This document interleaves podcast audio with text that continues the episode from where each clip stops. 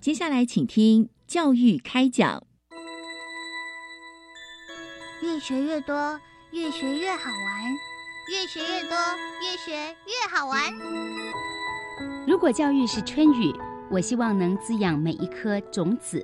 如果教育是阳光，我希望能活络伸展每一株幼苗。聆听学子心声，分享教学心得，关怀环境变迁。扩大教育资源的平台，欢迎收听李大华主持的《教育开讲》，教育从倾听开始，一定划得来。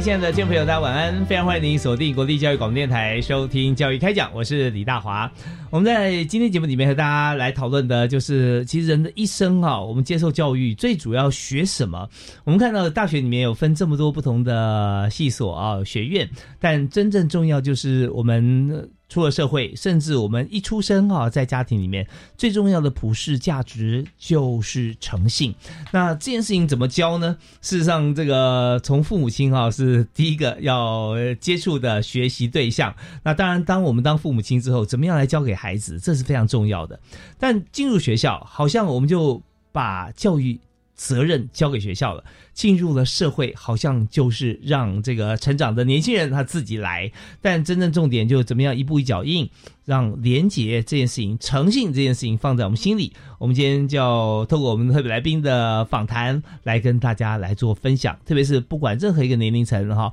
我们都可以受用。而今天我们锁定是在校园，校园当中的诚信和廉洁该怎么样去检视，怎么样来学习。我们特别邀请台湾透明组织的副执行长，同时也是世新大学行政管理学系的助理教授。苏玉昌苏教授在我们节目现场，嗨，苏老师好，主持人好，各位大家好，是非常欢迎您啊。那我们在节目里我们谈到诚信啊，谈到廉洁。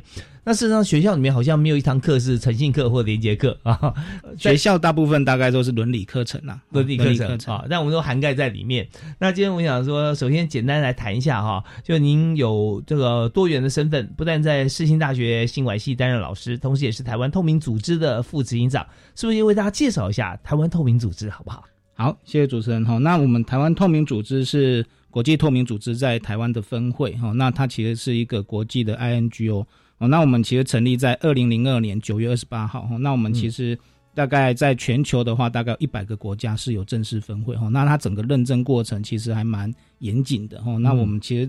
整个里监事的组成大概都是一位一些学者啊，或者是会计师或审计官等等哦。那我们目前其实那我们整个的会址是在那个世新大学行管系。是，所以说在呃成立现在已经突破二十年了，对对对，还蛮久的时间。所以所以副警长加入也有蛮久了。对我大概二零零二年的刚成立的时候我就加入，那时候还是个工读生啊，那二十年前。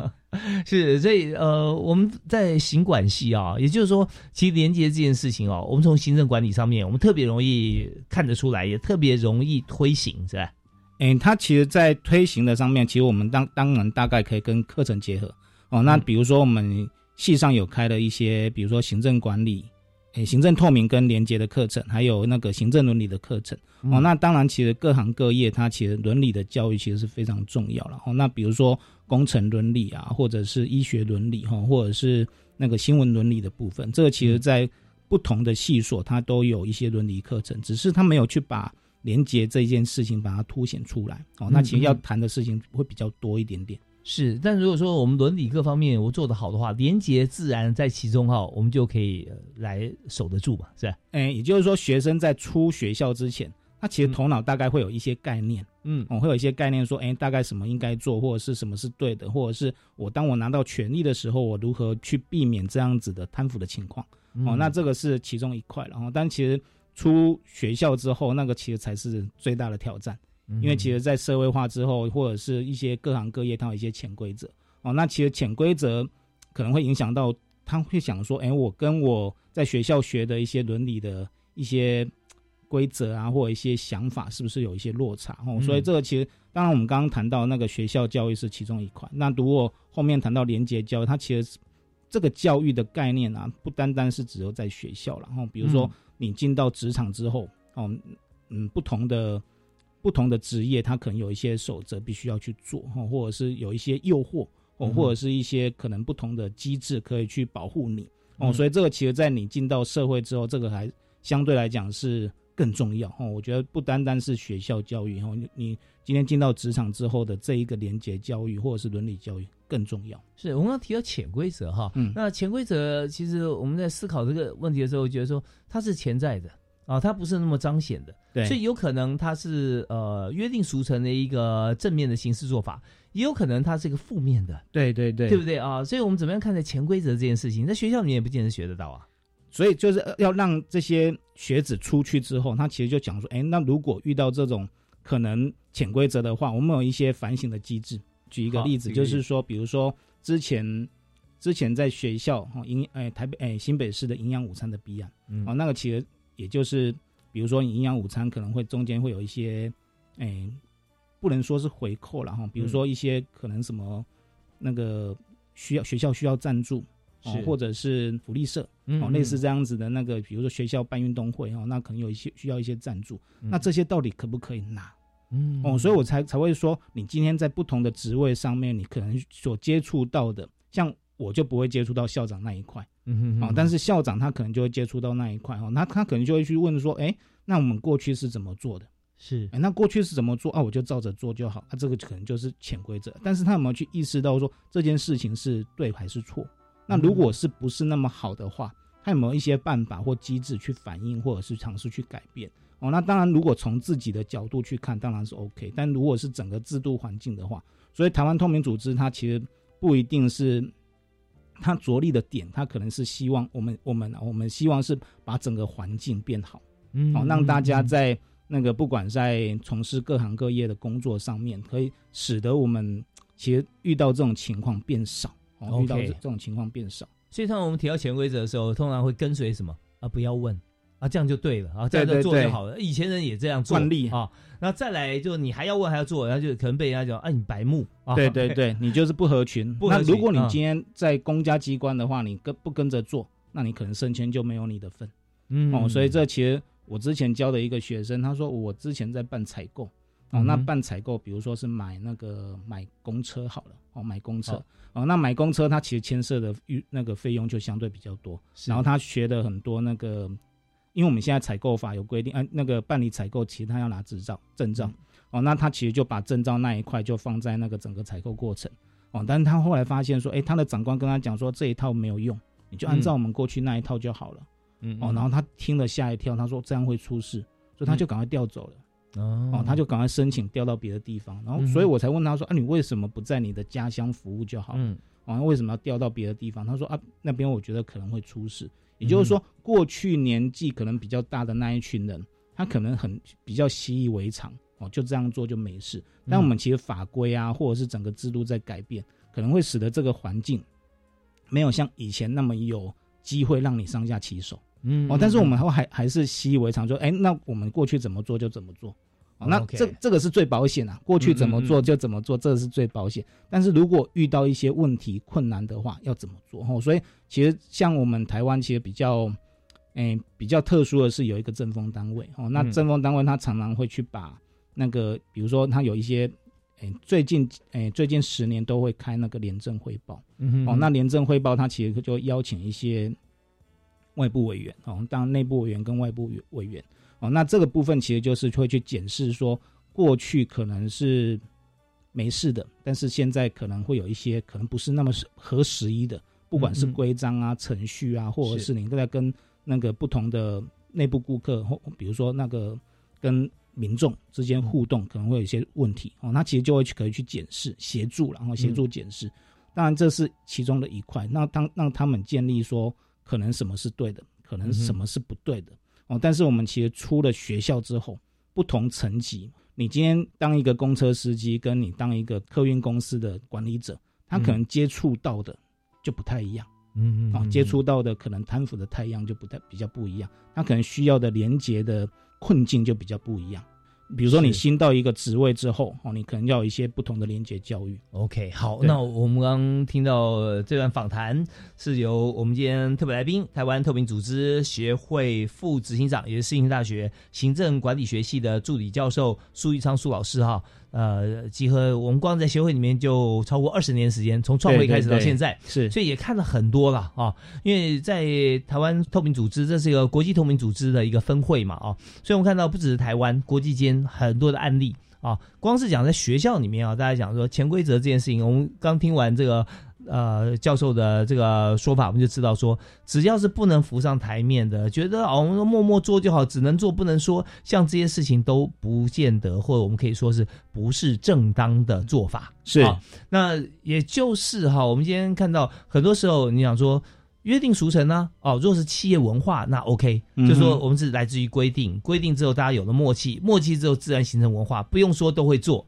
那这是规定符合规定的，这是 OK 的。那我们刚刚讲这些潜规则，它几乎都是不符合规定的。也不一定完全符不符合规定啊，也就是说可能是大家约定俗成。那您刚刚提到就是符合企业文化，但是它那个企业文化可能会随着不同的时间或者是不同的环境，他可能会觉得，哎，这件事情就不不适合那么做。嗯，在日本觉得 OK 的，或者在越南觉得 OK，在台湾可能就不觉得不一定 OK 啊。我举一个例子，比如说红包文化哦哦，那个殡葬啊，哦，其实我们人的一生从出生到死亡，其实都遇到连结的问题了哈。比如说你那个出生会想要找一个比较名医名医，然后就嗯想说，哎、为什么找名医呢？不是出接生都差不多吗？嗯哦，但其实名医我们就有那个迷思，哎，就就会有一些红包。但现在学那个医院，它其实对这一块其实掌握度非常高。嗯哦，那其实就希望大家不要去做这种事情。那如果你今天是能够接受额外给费用的话，那我就我知道他可能会有一个指定费，嗯。但但是这个就比较偏私立医院的部分。嗯哼指定费，你指定某一个医生帮你接生。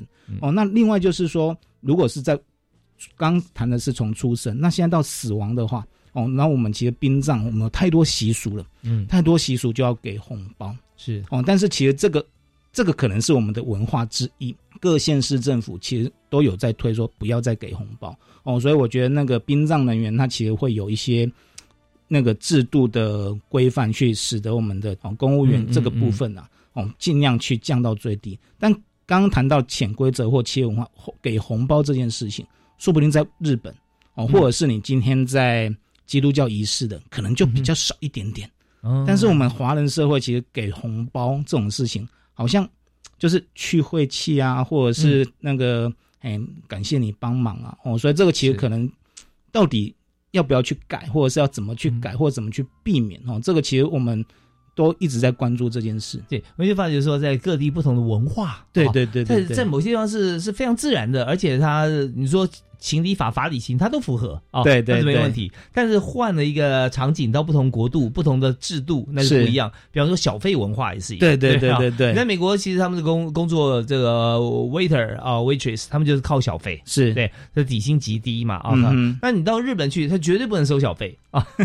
所以说，那怎么样看待同样一件事情哈？所以这边哦，我们就知道说，呃，真正符合民情是很重要，还有符合法律规定。啊对对对，好，我们在今天节目里面，我们特别邀请、国际透明组织台湾的啊、分支机构，就是台湾透明组织协会的副执行长啊，也是世新大学的助理教授苏玉昌苏教授苏老师，在我们节目现场和大家来谈连结啊，还有在校园里面我们怎么样讲诚信跟连结的教育。休息一下，我们继续回来谈。好，谢谢。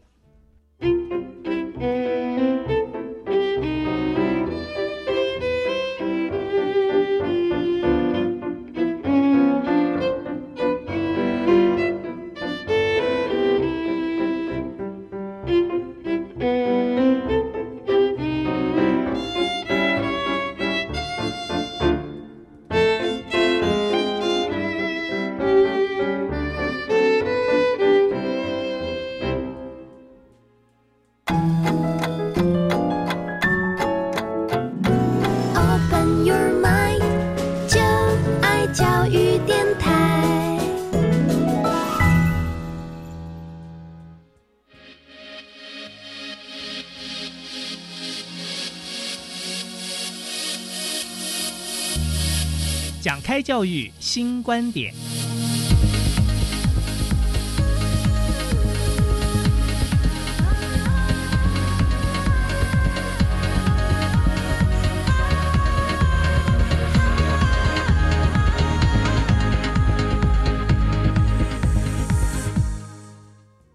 我们常生活在这个社会当中，大社会哈。这个社会是不是舒服，是不是适合自己，会不会觉得安全，其实都跟诚信跟廉洁是有绝对的正相关。如果今天我们在一个社会里面，我们看到连进海关，呃，海关人员可能都要跟你收贿啊，收红包啊，也许你没有什么不该带的哦，正常的情况他要拖你一下或者什么，很多这个第三世界国家哦，还是有这样这样子的一个情形在，那我觉得是非常不舒服。那如果今天我们在一个环境里面，我发觉说。大家每次呃，不管做任何事情啊，好像都很有默契，非常快速，非常开心啊，非常、呃、合乎法令。那这个觉得说啊，这个国家真是进步啊，因为让生活便利嘛。所以今天我们就谈一个进步的社会里面，怎么样在校园里面就开始建立诚信跟廉洁的制度，儿童教育面该怎么着手，我们就特别邀请我们今天来宾啊，世新大学行政管理系的苏玉昌苏教授苏老师跟大家来谈。哎，苏老师，你另外一个身份在台湾透明组织协会嘛？是 对，所以呃，在学校里面，如果说要做好这个诚信教育啊，跟廉洁教育啊，我们该怎么做呢？OK，这个部分大概当然就是课程啊，哦，这样我觉得比较多的是结合一些课程，然后去，诶，让学生去接触到这样子的情况哦。那这是第一个，第二个，其实我们台湾透明组织一直会去希望说有一些个案。哦，让一些个案让学生去有一些情境的模拟，哦，那这个其实还蛮重要的。哦，那另外就当然我们那个有一些理监事，他其实有在一些伦理教育学那个协会里面担任一些要职。哦，他其实就是希望说去普遍去推广说，不管是企业伦理，哦，或者是不管是红包文化等等。哦，那当然其实。如果是学校的话，当然其实就透过个案去让他们了解说这些情况的话，我们应该要怎么做，或者是有什么机制可以去协助你们。我我举一个例子，比如说我之前在一一场演讲里面，哦，它其实就是一个警察的一个场合，或者是转职系的场，我有点忘记了。哦，他其实在讲说，哎，我就问同学一个情况情境：当你任职的第一天，警察任职的第一天，你派到一个派出所，哦，那你打开抽屉里面有二十万。你要不要收？嗯，哦，那大家下面就沉默啊，哈，或者是你就捡到二十万，然后就到底要不要收？哦，那我我这个例子也也在大学的场合里面去提到过，我就说这个二十万我就去拿，哎，啊，假设如如果我去问那个学长说，学长我抽屉里面二十万要怎么办？嗯，那学长说，嗯，我也不知道，你就收就好了。哦，那我再去问派出所所长说，哎，如果嗯所长我这边有那个抽屉有二十万，是不知道是谁的，然后怎么办？那我就问大学的学生说：“如果我今天也很想要二十万，然后我都已经问完了，然后也不知道这是谁的，那要怎么办？如果我想要有这二十万，但是我又不想要跟这一群人哦，跟以前的这一群那个，比如说比较贪，可能被收买的那个学长哦，那个连接在一起，那我要怎么做会比较好？”学生就很很有创意啊，他们其实想想想，他们就觉得老师，我们就报遗失，就说我捡到二十万。那减到二十万就没有人会去会去领嘛，哦，所以这个部分其实就，哎，过了一段时间之后，他其实这个钱就变成是我的哈，那我我也不会变成是说，哎，我好像就收了这个钱，哦，那这个其实就是说啊，那如果是制度保障的话，我们大概我们遇到这种情况要怎么做？哦，那我在不同场合都遇到过，然后那当然其实有有一个场合就是有一个，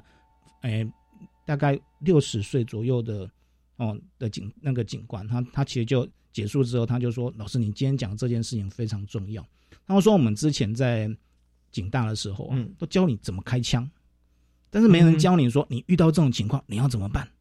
啊？哦，所以他说他当初出任警警官的时候，他其实就遇到这种情况，嗯嗯，哦，然后就是说，哎，打开抽屉里面就有钱，那到底要怎么做？哈，所以也就是说，他其实过去去比较不重视到这一块啊，但是他后来那一位。”警官有提到说，哎，现在已经慢慢有加强这一块，嗯，也就是说，其实可以透过一些案例或者是一些学长回来分享哦，或者是一些个案哦，那其实可以去让不管是学生、学员，或者是回来受受教育的这一群人，他其实可以有一些管道去了解说，到底哪些事情是对的，哪些事情是不对的哦。那另外一个就是说，我们各现在各个学校啊，各级那个大学，它其实非常重视的是实习课程。嗯哼，实作课程哦，我觉得可以在实习课程跟实作课程里面去加入这一块。嗯，哦，也就是说，你今天去到某一个实习单位的话，哦，那你如果遇到这种情况，你大概要怎么做？哦，当然，其实就是跟课程设计有关。那你今天去完实习单位回来，哦，那可能老师就大概会有一个座谈哦，或者是连续三周的一个 talk 哦，然后他其实就可以去去问说，哎，那你们去到实习单位有没有遇到一些可能的潜规则啊，或遇到一些嗯你看到之后觉得不是很好的地方，嗯或者是哎为什么每个人都在那个团购？哦，那你遇到这种情况你要怎么办？哦，或者是你如果今天去到某一个企业，哎，他可能有一些发生一些问题，如果是你，你遇到这种情况，大概要怎么做？哦，所以这个是大学教育可以做的哦。那这个部分其实我们过去也有在做啊，未来也会继续做哦。所以这部分当然是那个大学老师可以做的地方了。OK，所以我们刚刚看到就是说，在呃台湾透明组织能够在学校里面扮演的角色，就对对对推出很多让人可以发想，或者说可以称为应用题吧。哦，对对对你应该怎么样去思考这件事情？晓得说，如果今天是一个文化或者是一个潜规则，但是它跟法律没有抵触的时候，可能我们选择空间会大一点。对。但如果说一旦跟法律有汉格哈，嗯哼它它它就是违法的时候，那我们应该很清楚，法律应该放在最后一个防线，就是放最前面，就对？我们说最后一道防线了，但事实上就是说，它最基本你不能跨越它。是是哦是，所以我们就要看喽，这个红包文化哈，它有没有违法？嗯哼在不同行业是不是好像也不太一样？嗯，其实应该这样讲，就是说红包大部分来说啦，它它其实都是不太不太会被允许的。也就是说，嗯如果它变成是一个被允许的话，那我给多一点，你是不是就给我更更多的 favor？嗯哦，这个其实可能就公平性就对产生，就是变成是嗯有钱的人，他可以得到更多的那个照顾或者是什么之类是的。哦，所以这个欧洲早些赎罪券了啊。对啊，啊就这个就不是那么的 OK，然后，所以我我觉得你当然法律是其中一一个嗯最后的防线哈，但我觉得、我觉得还是要前面去讲说，不管你在职场上面，或者是你在担任学生，你其实有没有一些比较正确的观念哦，嗯就好像我们进到大学，有没有人跟你讲说不能性骚扰？好像没有跟好像蛮特别哈。比比较不会，但是嗯大学、大学端哦，或者是很多大学的老师的一些行为哦，或者是那个国中国小、高中老师，他其实性骚扰这个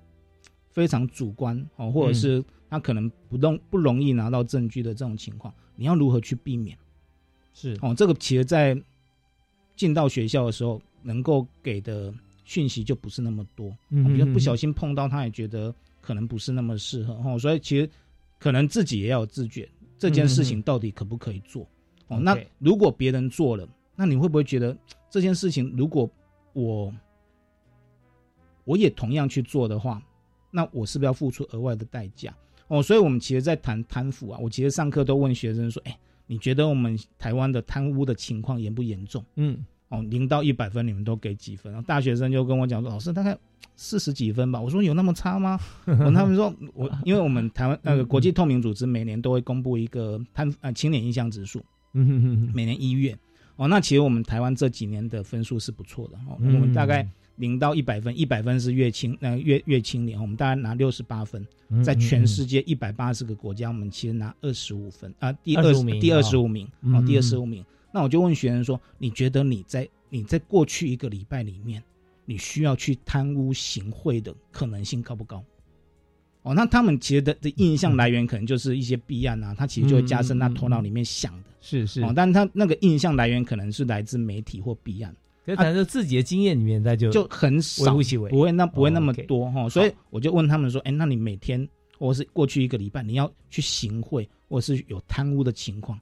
多不多？好像也没到好像没那么多。好像也没有。过去一年呢，他们就哦老师也没有哦哦，所以如果把把它变成是个制度，不要你再去额外给钱的话，嗯，它可能就会变成是一个大家变得过得比较舒服一点点。好，那因为时间关系，我们这边要先告一段落啊。我们稍后下半段节目回来，我们继续访问我们的特别来宾是台湾透明组织协会的副执行长啊，世新大学行政管理学系苏玉昌苏老师啊。我们休息一下，马上回来。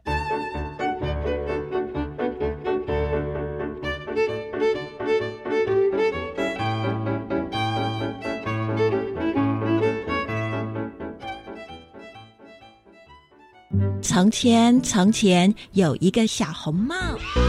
你想象中的说故事是拿着一本书，一页一页的念出来给小朋友们听吗？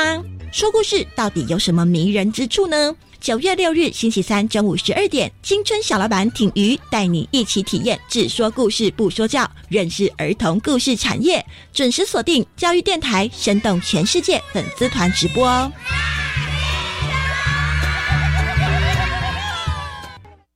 我们假日要去哪里玩啊？参观职业试探体验常设展，VR 和 AR 游戏互动，让小朋友了解以后上高中、大学可以学什么，还可以认识不同的职业哦。听起来好棒哦！这在哪里呢？在台北台湾科学教育馆、台中公共资讯图书馆、高雄科学工艺博物馆都有。在哪里可以查相关资讯呢？请上“记者动起来”脸书专业查询。以上广告是由教育部提供。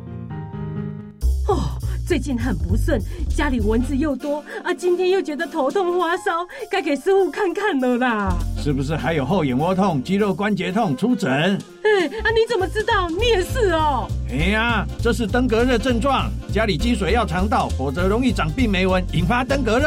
啊，这么严重哦。对呀，赶快去看医生啦！有问题就打一九二二防疫专线。以上广告由卫生福利部疾病管制署提供。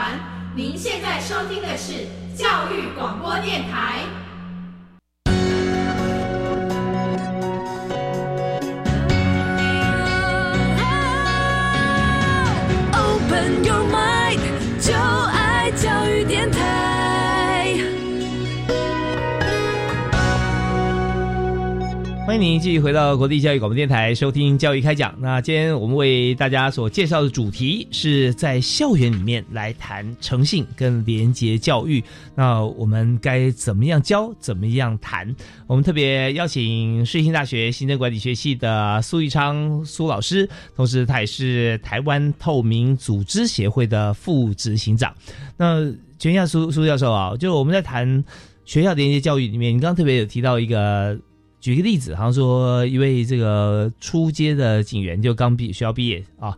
那第一天上班，抽屉打开二十万现金啊，那问同学说该不该收啊？那同学很多想法嘛，这提出来说哦，那我我就干脆报遗失啊，对不对？遗失过过了一段时间之内，哎，没有人认领了，那就判给这个呃捡到的人哈，像这样，那就是说他第一个他就心里想说我要这二十万，嗯哼。好像感觉说心里想到我要什么时候就已经开始偏颇了，是吧？有可能啊。哦，那你说那这这件事情啊，有没有标准答案？嗯哼，也就是说，我觉得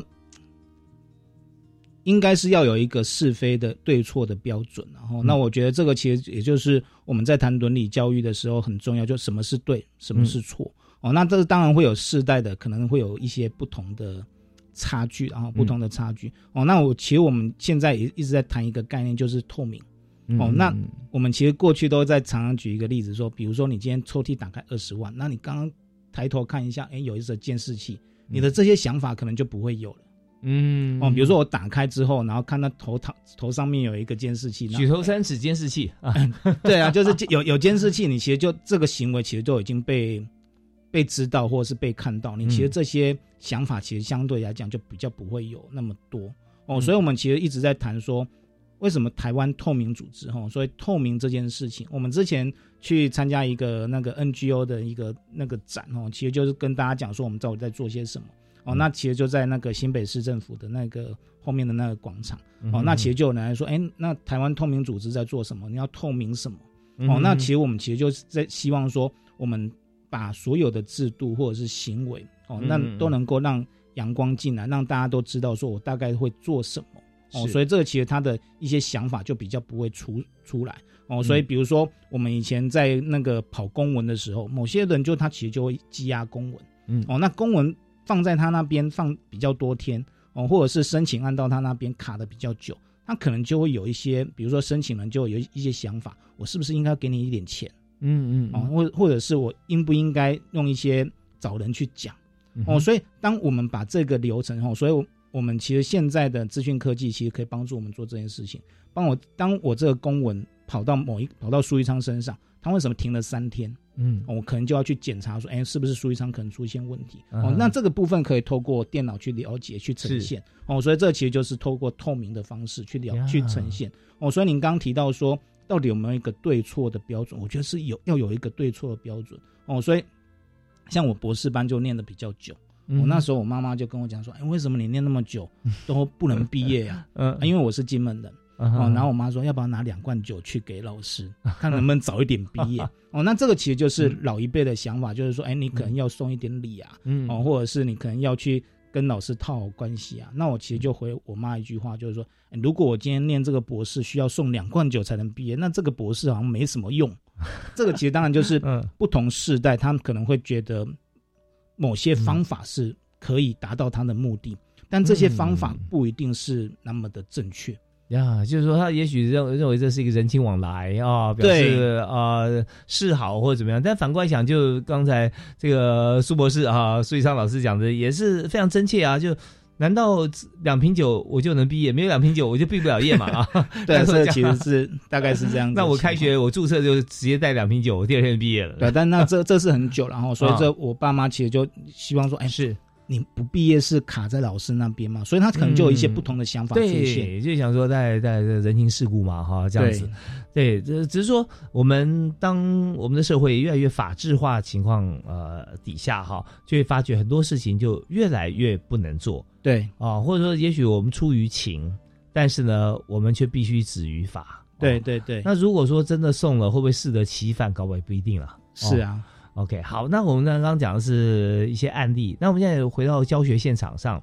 如果在校园里面哈，我们是不是还有其他的方式？因为我们看到有好多不同的方法可以在学校里面，像海报比赛啦、漫画、微电影啊，对不对啊？是，像这些方面啊，是不是可以举几个例子来做一些说明？好，嗯，其实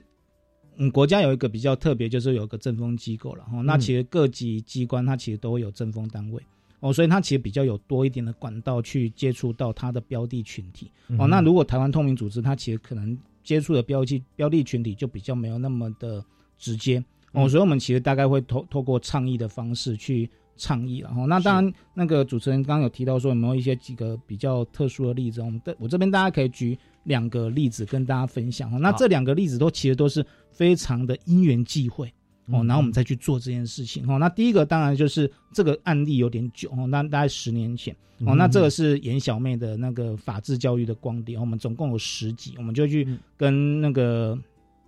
跟一个动画公司。哦，应该是染色师动画公司，我们去签嗯约，然后去希望去拍出一个可以让小学生哦去看动画哦，然后去嗯了解说什么是贪腐，或者是什么是贿选哦，那或者是什么是智慧财产权哦，那跟廉洁有关的其实就是大概有四集，就比如说接受贿选的结果啊，然后拒绝贿选、嗯。哦，然后贪腐的后果跟如何反贪腐。哦，那在在制作这个动画的过程中，其实我们也学到很多。也就是说，我们常常常是用大人的角度在看小朋友的世界。嗯，我们第一版的那个整个整个那个剧情出来之后，哦，那我们当然还好，我们有请了几个教育 专家来看，嗯。他们说，哎，你们这个版本很棒，但是是大人看的，哦，但它其实就是我们从嗯大人的角度去看，说，哎，廉洁教育大概是什么？嗯。哦，那后来我们跟小朋友不一定看得懂啊，他看不懂，后来我们就变成是选班长。哦，啊、选班长，然后会选，就是说，哎、嗯我们今天我们如果选了 你，你大家大家如果选苏玉昌，我们就不用打扫，嗯好、然后我们就不用打扫啊，嗯嗯。然后你也不用带课本，然后我你们那个午睡要不要睡，我都没关系，乱开支票啊，我我 哎，就就类似这样子哦。那后来那一个人也真的当选，整个教室就是乌烟瘴气。嗯哦，他我们其实就后来改了一个版本，就大概是从这样子的情况。那个贪腐的部分，也就是给行贿啊，或者是一些可能的情况哦，所以它其实里面还蛮有趣的哈。所以我们其实那时候就大概做了十集，那其中有四集是跟连连接是有关的。嗯哦，那我们做出来之后，管道是哪里？哦，那那当然那时候非常感谢那个现在的司法院的政风处的处长哦，那个曾昭凯的检察官哦，曾昭凯检察官，那那时候在台南地检署哦，那其实我们其实就有一个管道跟台南市的教育局哦，台南市政府教育局合作哦，它其实就变成是。哎，国国小，他其实可以去做这件事情哦，所以这个是我们刚好有一个机会，可以跟嗯台南地检署跟台南市政府教育局合作，哦，这是第一个。是那第二个比较特殊的是，我们这最近五年在做的是国军的廉洁教育。哦哦，国军的廉洁教育，哦，那这个军营了啊，哎，比较好的契机是因为国防部之前没有政风单位，嗯哼，它成立之后，其实就希望说，嗯那到底国防部的政风是它定位会在哪里？哦，所以我们在一百零六年的时候，我们其实有接了一个委托，哎，应该算是委托研究案，我们去访问了二十二个军事院校。嗯哦，那他去去了解说他们怎么，哎，这些军军事院校怎么去做连接教育的？后来发现他们只有法治教育，哦也就是说，法治教育里面它其实就会包含的连接教育，但它的时数就相对比较少。那内容其实就看老师要怎么上哦，所以这个其实就相对来讲，它比较没有一个可能在你在从军的过程中，到底有哪些事情应该做、不应该做，或者是有哪些管道可以去保护你哦，这个部分其实就比较没有系统的去做哦。所以在一零六之后啊，我们其实就帮忙去会诊出说，大概有国军廉洁教育大概有哪些。事情可以做，嗯哦，那当然，其实，在不同的教育，国防部政风师他其实就希望在不同类型的哦，不同类型的教育跟训练上面，那可不可以有一些时数的加进去？从你出官校到你升到将军，他其实可能还还要到三军大学啊，哎，对国国防大学、三嗯嗯那个空院、战院那些是去做一些进修教育哦。那在不同的进修教育或者是不同的那个。班队里面，他可能就会有不同的需求、嗯哦，所以这是一零六年我们其实有做。那今年跟哎，今年我们开始哎，去年跟今年我们其实就有开始帮忙帮忙那个国防部编教材哦。那这个部分其实当然我我这个就接触没那么多，因为我们那个台湾透明组织分工很细啊对我们台湾透明组织有、有两位老师，哎两到五位哎二到四位老师，他其实针对这一块其实是比较有涉猎的哦。那这个部分他其实就帮忙编教材。哦，那我们大概会编三册，然后就第一册，你在你在官校的时候，哦，你还没出关，哎，还没去任官的时候，你大概要知道些什么东西。哦，当你的位阶越高的话，你接触的可能就越越高。是哦，所以这个部分可能就会有不同的内容。哦，所以这个大概会，我我们这十年左右，哦，就严小妹还有一个国军连结教育的部分，哦，这两个是比较大的。那比较小的，当然我们会有一些营队，然后那。这些营队或多或少都有一些大学生或者是小学生，这些都有，但是它比较没有那那么多。你相相对来讲哈，在连接教育或诚信教育上面哈，好像听起来都比较四平八稳，对不对啊？比较有时候觉得哎，是不是比较沉重一点？可是我们发现说，它教材深入浅出是蛮重要。对，像严小妹就是就化化整为零啦，就很多小故事，有十篇嘛，对。有小故事让让孩子去看它啊，对，那所以我们在这个做教学的时候啊，我们在学校里面是不是也是用融入式的方式，是在不同的课堂里面可以教授？对，就是我刚刚提到，就是说我们可能会有一些个案，嗯，希望透过一些个案或一些情境，当你遇到这种情况的时候，你应该要怎么办？嗯哼哦，所以我们行政透明跟廉廉政那一门课，其实大概就会谈到哦。那我刚刚也有提到，就是说我们其实现在各个大学都很重视那个实习。是哦，那你遇到这种情况，你实习回来，如果能够在课程里面再加入一块这一个，哦，我觉得对他们以后出去工作会有很有帮助。OK，好，那实习也就是说，选用学校接轨职场哦，呃，一条隐形的路线啊，是，因为他还没有直接。走进职场，他是学生身份啊，对对对，但是他却从学生的角度、学校呃生活的角度去看待他未来不久的将来，他进入社会里面的姿态啊。是，对，那这边其实就就再回想下刚刚那个例子，如果今天并不是警官啊已经毕业，而是还是学生在警察在派出所实习的时候，哎，抽屉里面就发现了二十万，那这时候他又该怎么样去直接面对？对啊，而且他是非常菜的菜鸟。啊，还没有正式加入，那他怎么样去敢不敢询问老师或者长官？是好，那我们这边再休息一下，稍后呢，我们继续请今天特别来宾苏一昌苏教授来谈一下，就是有关于在呃各个不同的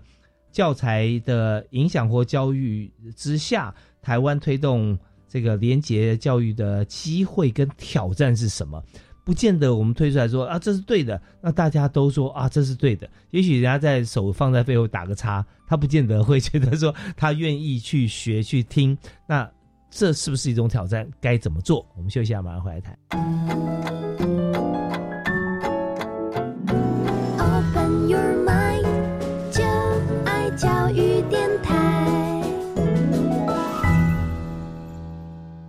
我们今天在教育开讲里面谈教学现场上怎么样来教诚信，如何来教廉洁。我们通常讲说，到底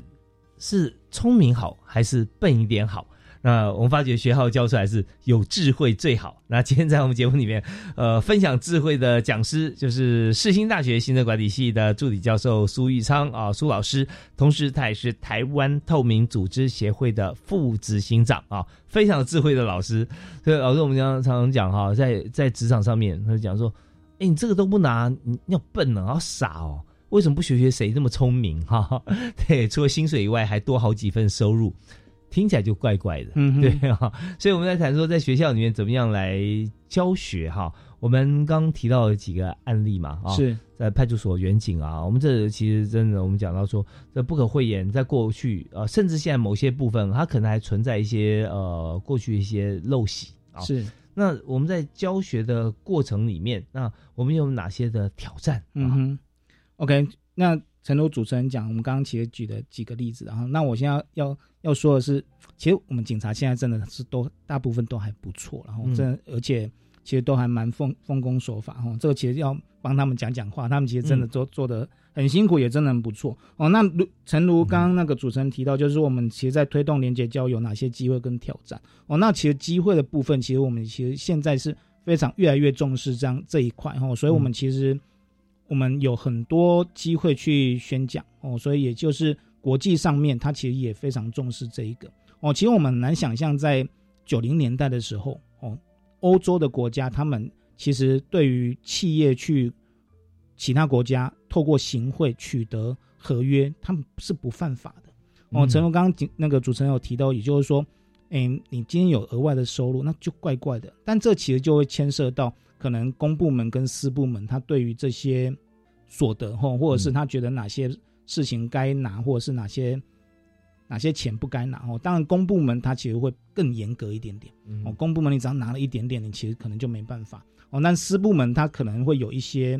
哦。我们这个这一块也一直在做了，也就是说，企业企业社会责任，嗯哦，企业社会责任也在做哈，或者是现在非常夯的 SD，嗯，对对对哈，所以这个其实。我们其实都希望他们在这一块哦，能够尽量去强化哦。那如果变成是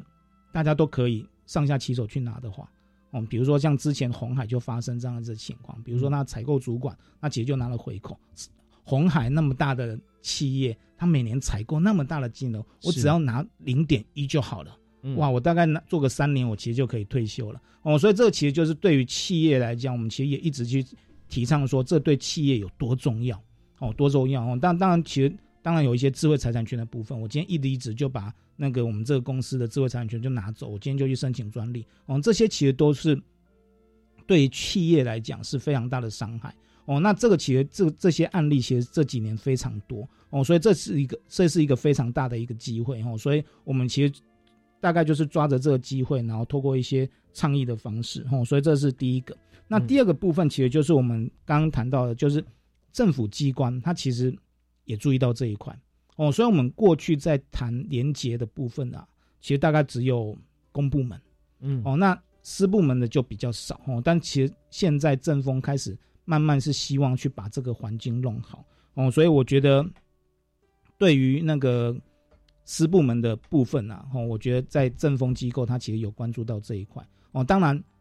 国际的趋势也使得大学老师他开始慢慢去了解说这件事情，哎，因为有国际标准的出现，嗯，所以我们可能要更了解，或者是更注意到这一块哦。所以比如说那个联合国反贪腐公约，或者是有一些 ISO 的标准，我们其实以前听到 ISO 的标准，可能就是一些工业的标准啊，或者是一些那个治安的标准哦。那现在也有一些反贿的标准出现。哦，反馈啊，或者是那个弊端揭发人的标准。哦，那这个部分在那个大学教育端，它其实更多老师去接触到这一块。哦。那另外一块，其实我们刚我刚刚没有谈到，就是说我们台湾透明组织其实很大部分的理监事都是老师，我们其实透过一些研究去做知识创造。哈，说知做知识创造之后，其实老师在做教学，他有更多的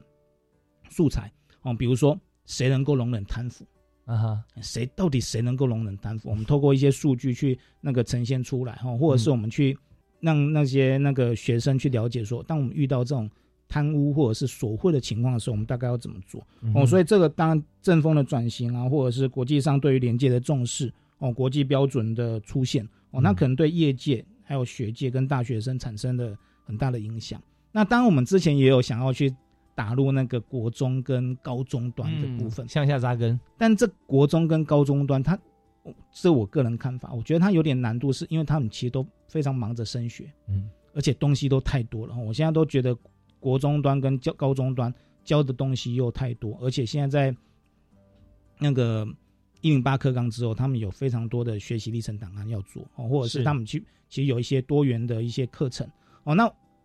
这个部分呢、我们其实刚刚谈到，我们其实很想打进去。那我们其实最近最近一年都在想说，我们可以做什么？我们其实可以办比较多的营队，嗯哦，让他们来参与，然后他们有一些想法、有兴趣的，然后来参与。他们其实一方面他们的学习历程档案也可以做，二方面让他们知道我们国家的连结制度到底是什么。哦，所以我们其实我看了很多学校、高中的学校他们的一些参访啊，比较多都是去参访调查局，哦，参访调查局。哦，那我们一直都鼓励那个廉政署，当然他们现在有做哦，他们廉政署书本部他们其实也有一个区块，其实可以让让学生去参访的。嗯我们怎么做预防？我们怎么做速摊？哦，所以这个部分其实调查局它其实，因为它以前都一直在扎根，哦，嗯都一直在做哦。那我觉得廉政署未来也可以去做这件事情啊。当然，我们其实也会跟廉政署合作。我们其实如果办营队的话，我们其实我们原本原本在暑假的时候有办一个营队了哦，那哦。但是后来因为一些因素，我们后来就没有办成。但我们大概在那个下半年哦，大概会办两个营队哦，就是第一个当然就是我们会有一个类似那个贪腐心智图哦，给你三三十个卡片。OK 哦，然后你去看说，哎，再看这种情况，可能它会有程度上面的差别哦，哦，然后让你去排，每个人的标准可能不一样。像 X Y 的方式是不是？没有，它其实就是我们其实，在研究方法上面，它是一个 Q 方法论。哦，它就让你弄一个阶梯型的那个那个是。方式，然后你去排卡，最贪污的放在最右边，但那边只有一格哦，嗯。哦，所以你要从这三十张里面去放到最右边的一格，选一个，然后还有一个最不贪腐放在最左边嗯。那一格，然后第二个就是，诶。很严重，但是没有到非常严重，可能两个，嗯。哦，然后这样子贪腐心智图，哦，那其实那就让他们去了解说，哎，原来有那么多可能的情况，是。那我们接下来要怎么做？那第二个可能就是我们会有一些参访哦，也就是说，我们现在的廉政制度，我们国家廉政制度目前大概有做了哪些部分？哦，所以我觉得这个是我们未来可能会去针对国中跟高中端，我们会希望去做的。哦。那另外就是最后一个就是说，我们整体的制度啊，我们其实这一块很重要哦。那当然学校学校其实是其中一块了，但连接教育。我觉得职场上面可能会更重要哦。那我们其实，在廉政汇报就会去倡议一些概念哦，或者是觉得这些应该要怎么做哦。所以我觉得我们整体制度的改善啊，其实应该去持续，让大家出社会之后，能够把学在学校学到的是非对错带到职场上面。诶，他不会觉得说这跟我在学校学的好像不一样。嗯哦，我觉得这个是比较重要。但是我们其实现在环境已经有好一点点。但当然嗯，业界有一些可能潜规则，或者是你觉得不是那么好的哦，那我们如何透过一些方式哦，不管是制制度面的，或者是机制面的，哦，或者是法规面的哦，在这个部分去补强哦，我觉得这个可能是我们未来可以去做的。嗯 OK，好，我们今天真的在这个有限节目时间里面哈，我们听到苏玉昌老师，呃，从台湾透明组织协会来协助学校教学的角度来看到，有许多部分本来看起来有点像这个看山是山，看水是水，到看山不是山，看水不是水哈，又回来看山是山，看水是水。也就是说，廉洁诚信这件事情，在我们出生在认定很多时候。我就是说一是一，说二是二嘛，就这么简单。可中间经过了学习跟社会化过程，你会发觉说，哎，每个人有不同的立场啊，他这样是对的啊，他那样也没有错啊，好像都差不多吧。但是我们知道很多事情，一把差不多跟模糊、模棱两可套进去的时候，它就会产生很大的质变。是哦，所以那这边我们怎么样再让大家觉得说，哎，又回到了看山是山呢？就是最后法律依据是很重要的。嗯哼，到你模糊到你真的犯错，你会怕，回头说哦，我知道我不行。那往往要付出极大的代价。对对对，所以在学校教学里面啊，刚才苏老师就透过各种不同的教材来跟大家来举例啊。是，呃，所以从大学到了中学，甚至到了小学啊，那我们都有很多课程可以入课了。是啊，所以我们也用很多工具啊，像之前的严小妹啊这个部分，我们在节目之前啊也有介绍过。你看十年前到现在，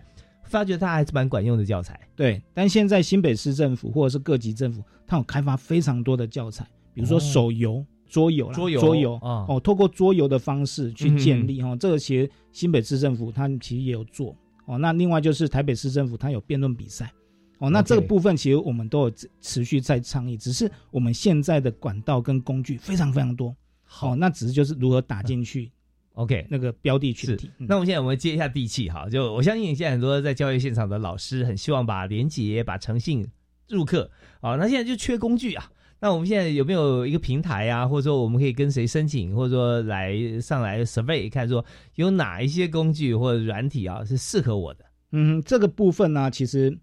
我觉得可能影音媒体会是比较多了，哦、嗯那或者是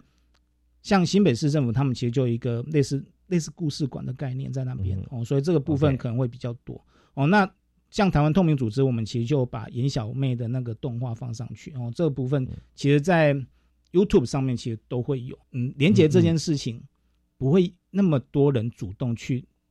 接触，或者是在 YouTube 上面去打“连接”这两个字。是是。这个其实是非常困难。其实就我们有非常多工具，或者是可能有教材，那如何让这群人愿意，嗯哦，愿意来哦？所以我们刚刚才会说，比如说我们用透过营队的方式，让学生也愿意来。嗯哼那一方面来，我们可以让他们知道说什么是连接教育，或者是哪些是诚信的东西。他们还可以做，哎，他们可以连接到他们的课程，或者是那个、